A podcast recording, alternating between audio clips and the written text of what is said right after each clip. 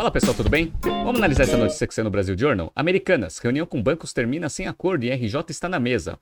Fazendo uma atualização da notícia bombástica da semana passada, parece que Americanas não está conseguindo chegar a um acordo com os principais credores. Vamos entender o que aconteceu? Vamos pegar algumas notícias que saíram da sexta-feira até agora e qual que vai ser o efeito no mercado dessa perspectiva negativa nas negociações.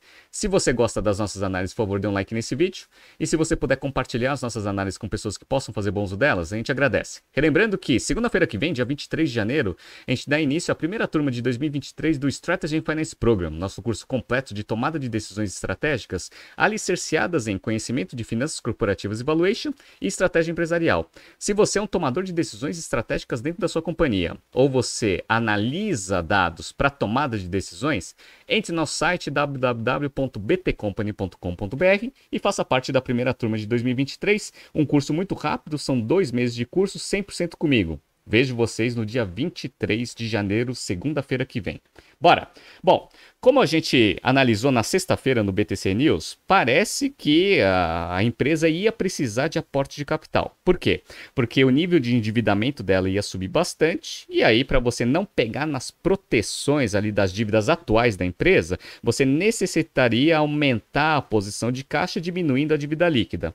E aí o que acontece? Parece que, pelo menos na sexta-feira, que essa situação ela ia andar relativamente bem. Olha a notícia que eu falei na sexta-feira do valor econômico. Bancos devem rolar dívida da Americanas. Por que, que isso é importante? Porque quando você não cumpre o índice de proteção, dívida líquida sobre EBITDA, toda a dívida de longo prazo ela passa para curto prazo. Obviamente a empresa não tem caixa suficiente para conseguir honrar esse negócio no curto prazo. Então ela ia precisar necessariamente de um aporte de capital. Só que como os bancos tinham decidido que eles iriam rolar, ou pelo menos estavam dando indicações que eles iriam rolar essa dívida, obviamente com uma contrapartida desfavorável para as americanas, parecia que a situação ia se resolver. No entanto, vamos entrar na notícia aqui do Brasil Journal para ver que o negócio não foi tão bem assim. Bora! Adicionando mais incertezas a um cenário já caótico, Americanas foi à justiça ganhar tempo colocando na mesa a perspectiva de um pedido de recuperação judicial. A Justiça concedeu hoje à empresa uma medida de tutela de urgência cautelar que suspende a possibilidade de bloqueios, sequestros e ou penhora de bens. Então, ganhou 30 dias aí para conseguir se organizar e decidir se vai entrar com uma recuperação judicial ou não. Bora. Também adia a obrigação de pagar dívidas até o pedido da RJ. A companhia declarou à justiça ter dívidas no valor de 40 bilhões de reais. A coisa mais interessante desse anúncio para o mercado foi esse parágrafo aqui, ó.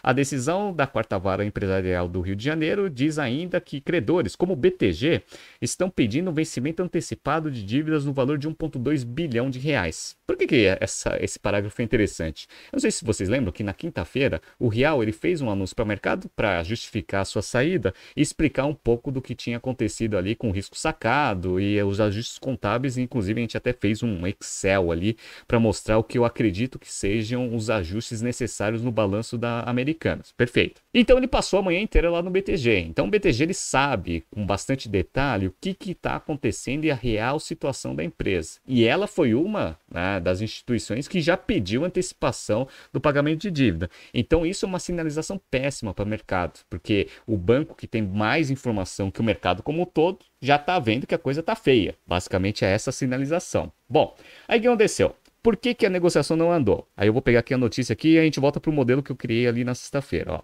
Lehman e sócios propõem injeção de 6 bilhões de reais na americana, diz a agência. Beleza. Só que esses 6 bilhões ele não foi aceito pelos bancos. Por quê? Ó, os banqueiros consideraram um valor baixo e estão pedindo mais do que 10 bilhões de reais de aporte, disseram as pessoas à reportagem da agência.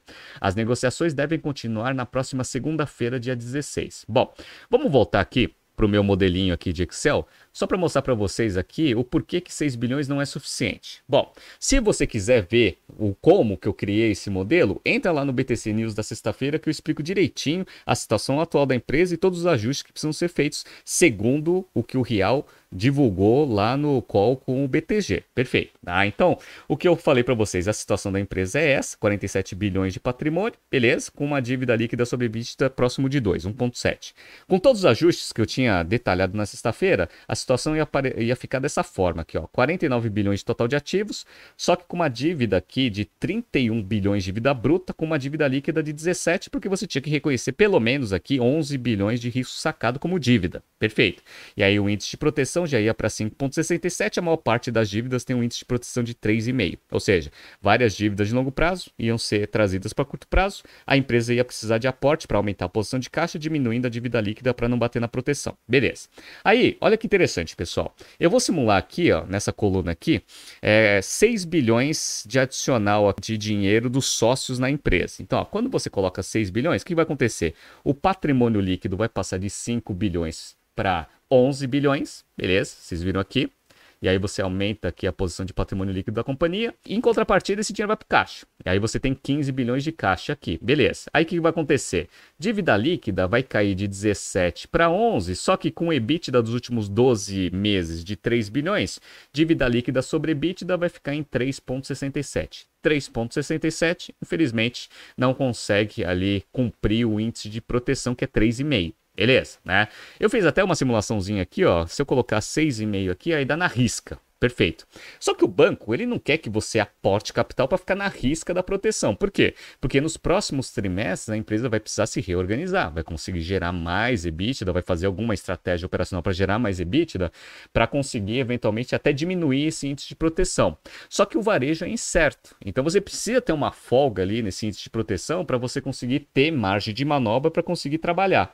Então o que os bancos estão pedindo? Eles estão pedindo o quê? 10 bilhões. Então, ó, quando você coloca 10 bilhões, o patrimônio patrimônio líquido da empresa vai de 5 para 15 e o caixa vai de 9 para 19. Perfeito. Aí, quando você pega a dívida líquida, ela cai de 17 para 7, dívida líquida sobre EBITDA 2.33, 2.33 até 3,5 tem mais margem de manobra. Então, basicamente, né, é isso que ficou ali na mesa de negociação e que não andou.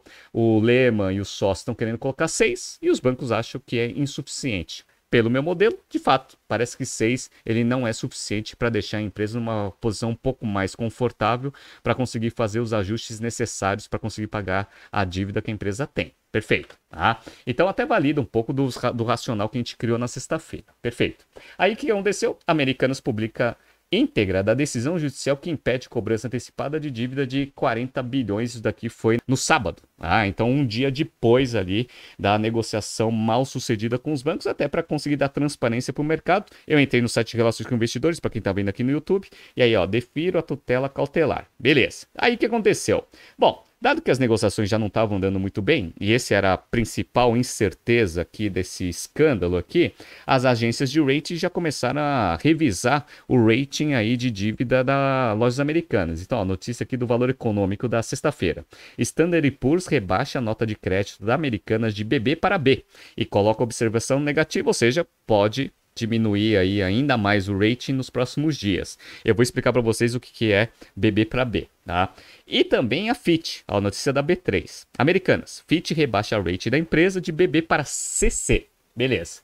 Bom, quem quiser ver o porquê que a FIT fez isso, ela divulgou isso no seu site. Então, para quem está vendo no YouTube, estou mostrando aqui, ó. FIT downgrades America, Americanas IDR to CC. Beleza, né? Então, caiu de BB para CC. Beleza. E aí ele explica aqui basicamente o que a gente já sabe, né? Então, a incerteza do, do, do, tamanho do rombo, dos ajustes contábeis e a negociação difícil com os bancos. Beleza, bora.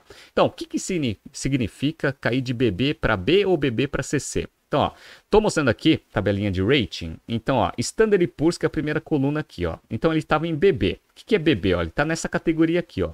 Likely to fulfill obligation ongoing uncertainties. Ou seja, ele vai eventualmente pagar, mas com alguma incerteza aí é, no processo. Beleza. Aí caiu de BB para B. Então ele caiu de categoria aqui, ó, e foi para High Credit Risk. Isso segundo a Standard Poor's. Aumenta o risco de calote, obviamente, é, a taxa de juros cobrada ali tende a aumentar.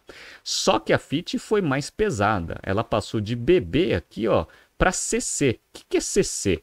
CC é near default with possibility of recovery, ou seja, próximo de calote com uma possibilidade de conseguir se reerguer. Basicamente é isso. Ou seja, a chance de não pagar as dívidas é muito alta. O que, que é dívida? Bom, é o que ele pegou emprestado com os bancos e as debentures, pessoal. Então tem muita pessoa física que comprou debenture da lojas americanas que eventualmente não vai receber de volta o dinheiro aqui da debenture, segundo aqui a FIT nesse CC. Esse que é a, a, a tradução aqui desse rebaixamento. E aí o que aconteceu? Olha que interessante, pessoal.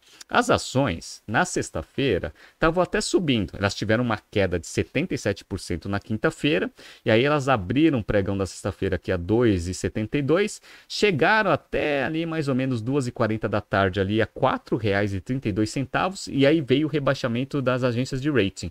E aí ela fechou a 3,15. No dia ela subiu 15,81, mas vocês perceberam que é importante ver o intraday para você saber o que, que as notícias têm como influência para o mercado, ou seja, tendência de queda, parece que segunda-feira vai ser um dia muito ruim aqui para as ações também. Então, qual que vai ser o efeito desse problema aí para o mercado é, é, de uma forma geral? Bom, quem tem ações já tomou uma tungada de 77% na quinta e teve uma pequena recuperação na sexta, mas ainda é, tendo uma perda muito grande. Perfeito. Então, qualquer fundo que tenha exposição nas ações das lojas americanas vai tomar prejuízo. Então, eu peguei aqui uma notícia que é a seguinte: ó, fundo de ações da Molt tem queda de 7% com o tombo das ações das americanas. Aí eu entrei aqui no site da Molt Capital, que tem um fundo aqui que tem exposição em lojas americanas. E aqui, qual que é a exposição? Aí eu entrei aqui no Status Invest e a gente vê aqui que no ano aqui ela está perdendo bastante aqui do CDI da Ibovespa, beleza? Teve uma grande queda aqui nos últimos dias, tá vendo aqui, ó? Tô mostrando aqui no YouTube. E aí, ó, qual que é a exposição desse fundo aqui para lojas americanas? Então ele tem um PL aqui de 2 bilhões 440 e 13.43% do PL é lojas americanas que é a maior posição. Então, quem tem fundo multimercado, dá uma olhada lá, porque provavelmente já deve ter perdido, né? Se ainda mantém posição ali nos fundos, mas qual que é a exposição? E aí você toma a decisão se você vende a cota, não vende a cota, entre outras ações possíveis, né? Então, ó, esse é um dos fundos, mas tem vários outros que têm exposição. É que esse aqui tem 13,4 do PL aqui, né? Beleza. Então, esse é o primeiro, o segundo efeito, né? Então, quem tem ações está perdendo. Fundo de ações que também tem exposição nas ações da lojas americanas também está tendo uma perda aí nesses últimos dias. Só que também tem ali o aumento de risco para quem emprestou dinheiro. E aí tem as debentures, né? E aí eu peguei uma notícia aqui do valor econômico. Debentures da Americana são negociadas a 50% do valor. Isso já na quinta-feira. E o que isso significa? Significa que fundos renda fixas, que também têm exposição às debentures das lojas americanas, também estão tendo prejuízo. Então, ó, americanas, é notícia do Infomoney. Fundos passam a contabilizar debentures por metade do valor após rombo de 20 bilhões bilhões. Aí depende qual que é o percentual do dinheiro do fundo exposto na debenture ali das lojas americanas para saber o qual, né, a dimensão da perda ali no valor da cota. Então, aqui o terceiro efeito, né, fundos de renda fixa que tem exposição às debentures da Americanas e o quarto, obviamente, é que quem comprou debenture pura né, mente ali das lojas americanas. Perfeito, tá? Então isso daqui é um problema. Qual que é o último problema aqui de efeito? É quem emprestou dinheiro tá, em termos de dívida para lojas americanas, que são os bancos. Então, ó, notícia do valor econômico. Ações de bancos são pressionadas por rombo da Americanas. Essa notícia aqui, ela mostra que na quinta-feira, BTG, Santander, Bradesco, Itaú e Banco do Brasil registraram quedas nos seus valores de ações. Por quê? Aí vamos pegar aqui uma notícia também do valor econômico. Ó. Dívida da Americana com banco soma 18,5 bilhões de reais, segundo fontes. Isso daqui foi no final do dia da sexta-feira. E aí fizeram uma tabelinha muito interessante para mostrar quais são os bancos que mais emprestaram dinheiro aqui para lojas americanas. Então, ó, o primeiro é o Bradesco. o Bradesco já estava lá com um resultado muito ruim, terceiro trimestre foi péssimo, as ações caíram bastante e ainda é o maior credor aqui do Bradesco, do, das lojas americanas, Bradescão, 4,7 bilhões. Depois vem o Santander, 3,7 bilhões de reais, Itaú 3,4, Safra 2,5, BTG 1,9, BB 1,3. Aí depois tem o Daicoval, o BV e o ABC, somando tudo 18,5 bilhões. Então esses bancos aqui estão também com problema. Se lojas americanas não pagar, também vai ter que reconhecer isso no resultado, vai ter ali uma baixa contábil, que dependendo do resultado pode dar até um prejuízo interessante aí para esses bancos. Então, também os bancos estão sofrendo bastante. Aí uma pergunta que me fizeram ali durante todo o dia de sexta-feira foi o seguinte: Renato, houve fraude? Essa foi a primeira pergunta. Segundo, como que a auditoria não pegou isso? Beleza, então ó, vamos começar com a segunda. A auditoria é um negócio que a gente tem que esperar o relatório da PwC, que é a auditoria que faz ali a auditoria dos números, para saber, primeiro, se do jeito que foi estruturada a operação de risco sacado ali na lojas americanas, vai precisar fazer os ajustes que a gente mostrou ali na sexta-feira, essa é primeira coisa, e em qual magnitude. Essa é a primeira coisa. Tá? Segundo, é, para ver se teve alguma fraude contábil. Esse que é o principal ponto. Por quê? Porque uma vez identificado alguma falha de controle de forma proposital, aí vem aquele negócio de ter sido fraude. Aí é também é difícil você saber e tem já um comitê que está investigando esse caso dentro da Americanas. Beleza, tá? Por quê? Porque como a gente viu na sexta-feira, a boa parte dos ajustes que vão precisar ser feitos vão indicar que o índice de o nível de lucratividade que a empresa divulgou nos últimos anos está incorreta a maior. E por que que isso pode ser um indício de fraude, porque remuneração de executivo geralmente está atrelada com o resultado da companhia. Se o resultado foi maior nos últimos anos, vai precisar entender se isso teve alguma influência ou não na remuneração variável ali dos principais executivos. E se houver, eventualmente tem que ver se foi feito de forma proposital ou se de fato a contabilização foi feita porque existe mesmo uma zona cinzenta ali, ali no, na contabilização do risco sacado, como a gente viu na sexta-feira. Perfeito. Só que saiu uma notícia interessante aqui que mostra que talvez tenha algum problema. Então, ó, notícia do valor econômico. Ministério Público Federal apura indícios de insider trading em venda de ações da Americanas. De onde que vem esse insider trading? Veio dos executivos. Olha que legal, ó. Diretores da Americanas teriam vendido mais de 210 milhões de reais em ações da empresa no segundo semestre de 2022, conforme documentos divulgados pela companhia no portal de relacionamento com investidores. A movimentação se deu pouco depois do anúncio de que a companhia teria um novo presidente, Sérgio Rial, a partir de 2023. Aí você fala assim, ah, Renato, mas qualquer executivo como mudança de gestão, pode vender as ações. Sim, de fato, isso é, é, é possível. No entanto, o Sérgio Rial, quando ele foi anunciado, ele trouxe uma perspectiva positiva para as ações, tanto é que as ações subiram depois do anúncio. Por quê? Porque o Sérgio Rial ele foi o CEO lá do Santander, que transformou o Santander Brasil numa máquina de dinheiro, e parecia que, pelo histórico ali de transformação que ele teve ali em outras instituições, ele ia conseguir implementar isso na, nas lojas americanas. Então a perspectiva, na verdade, era positiva. Se você tem ações da companhia e é diretor, ou seja, tem mais informação sobre a empresa, você deveria segurar o papel, esperar a valorização para depois vender. Concorda? Se entra o Sérgio Rial e você vende, você tem duas opções. Ou os executivos não confiavam no Sérgio Rial, apesar do histórico positivo deles em outras empresas, beleza, pouco provável. Ou eles tinham alguma informação que, sabendo que o Sérgio Rial é bom, ele iria descobrir. Beleza, né? Então, aí começou o Ministério Público Federal a entender que talvez tenha alguma coisa e as investigações começaram a ser executadas. Vamos ver o que vai acontecer tanto no caso da PwC quanto no caso aqui do Ministério Público Federal para saber, primeiro, se houve algum erro na auditoria de fato, beleza? E qual que é a magnitude desse erro e se houve fraude contábil. E aí a gente vai descobrir isso nos próximos dias. Esse caso, dado a, a, dimensão aí dos 20 bilhões, eventualmente ele vai ser muito, vai ser muito noticiado aí por todos os veículos e a gente traz aqui atualizações do BTC News aqui dos próximos dias, tá bom? Tá surgindo aqui alguns BTCs News passados para vocês se atualizarem. Não se esqueça de inscrever no nosso canal e na nossa newsletter. Grande abraço e até amanhã.